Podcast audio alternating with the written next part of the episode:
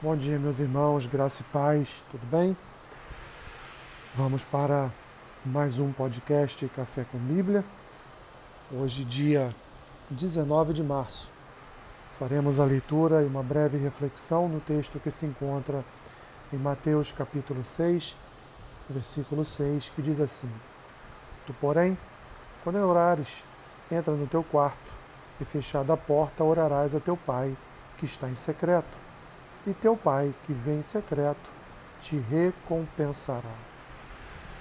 Maravilha, meus irmãos, um texto onde Jesus ainda se encontra no monte, no seu famoso Sermão do Monte, e aqui ele ensina os seus ouvintes como, como se deve orar.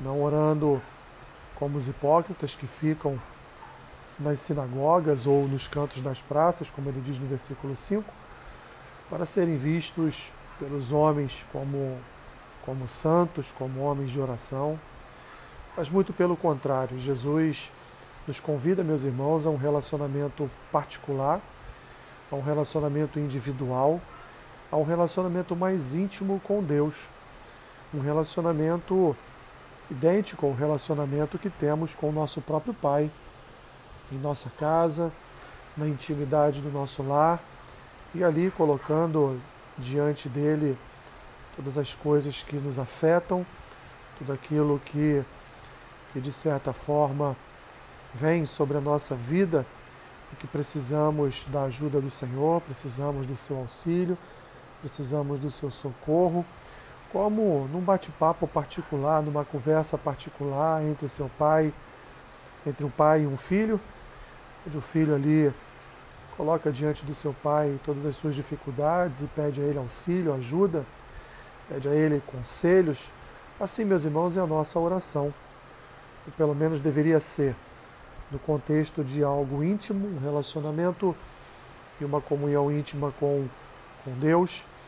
Jesus chama aqui de nosso Pai, e ali em secreto, o Senhor, nosso Pai, Ele há de nos recompensar, Ele há de nos abençoar, de nos enviar o socorro, enfim, de derramar sobre nós da sua graça, porque na intimidade da relação é que nós somos cuidados pelo nosso bom Deus e eterno Pai.